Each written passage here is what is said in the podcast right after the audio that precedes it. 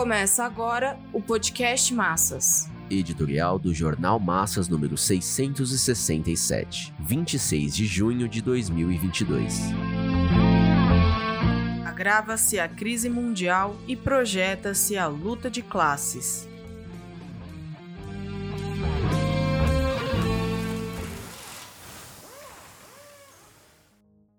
A guerra na Ucrânia persiste no tempo e nada indica que um acordo de paz esteja próximo de acontecer. O avanço da Rússia sobre a região de Donbas indica que está próxima de alcançar seu objetivo militar.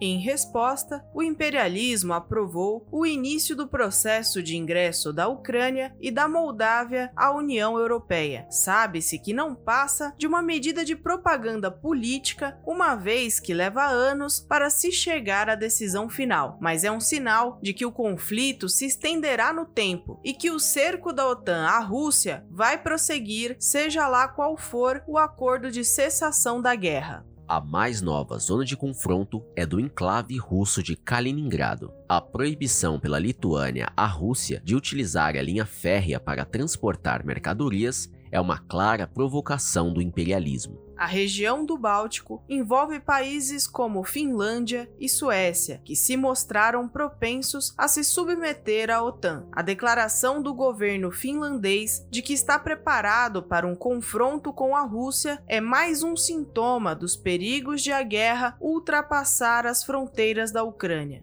observa-se a apreensão de Putin quando reclamou dos Estados Unidos no Fórum Econômico dos BRICS, nos seguintes termos: aspas, nossos empresários estão sendo obrigados a desenvolver suas atividades em condições difíceis, já que os aliados ocidentais omitem os princípios de base da economia de mercado do livre comércio. Fecha aspas. E ao mesmo tempo, Xi Jinping da China denunciou que os Estados Unidos se valem de sua posição dominante no sistema financeiro global para impor sanções de forma desenfreada. Tais manifestações refletem o agravamento da crise econômica mundial que emergiu nos marcos da pandemia e se potenciou com a guerra na Ucrânia. A elevação dos preços dos combustíveis e das commodities agrícolas vem atingindo amplamente as massas. Tudo indica que sejam corretas as previsões dos organismos internacionais de que a economia mundial sofrerá um grande descenso nos próximos anos, a depender da queda do crescimento nos Estados Unidos e China. As manifestações de setores do imperialismo europeu de que é preciso encontrar uma via de solução da guerra evidenciam o quanto a disparada inflacionária, as dificuldades de manter as cadeias comerciais funcionando, a provável queda na taxa de lucro de determinados setores, os exorbitantes ganhos dos cartéis petrolíferos e as pressões recessivas estão pesando na divisão da frente ocidental que alimenta a guerra na Ucrânia.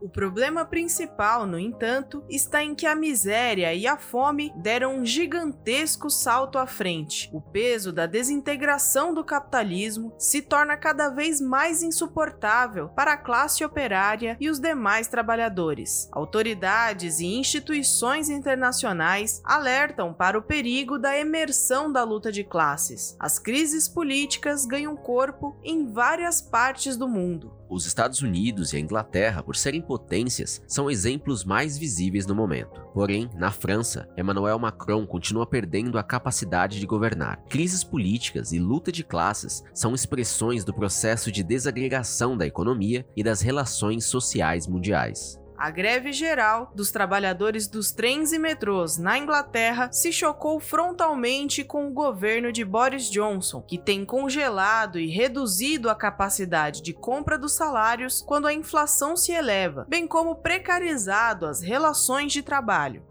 a luta dos trabalhadores dos transportes públicos ingleses sinaliza que na Europa se gestam as tendências de revolta das massas. A América Latina foi duramente sacrificada pela política burguesa no período da pandemia e agora está arcando com os reflexos da guerra na Ucrânia e das sanções econômicas ditadas pelos Estados Unidos. A crise política e a luta de classes também marcam a vida do continente. A retomada dos protestos indígenas no Equador se dirige diretamente contra o governo burguês de Guilherme Lasso e o Congresso Nacional Oligárquico. A eleição recente de Gabriel Boric, no Chile, e agora de Gustavo Petro refletem as contradições que assaltam as massas oprimidas parte delas rechaça os velhos partidos burgueses e é arrastada pelo reformismo, impotente diante do capitalismo em decomposição. Parte desconhece as eleições e as instituições da burguesia.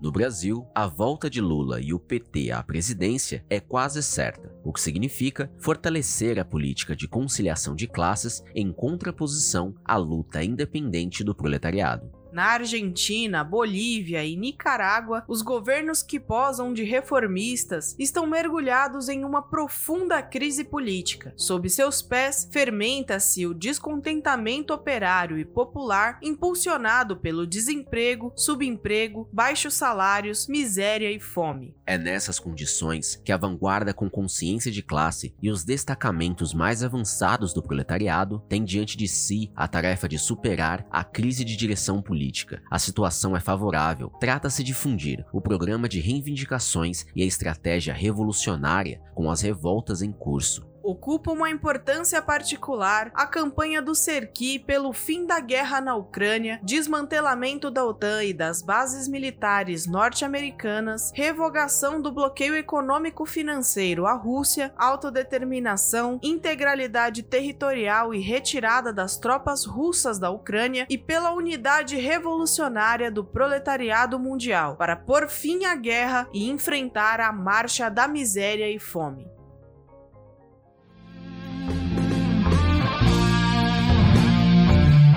Esse podcast é apresentado pelo Partido Operário Revolucionário, membro do Comitê de Enlace pela Reconstrução da Quarta Internacional. Para mais informações, acesse formassas.org.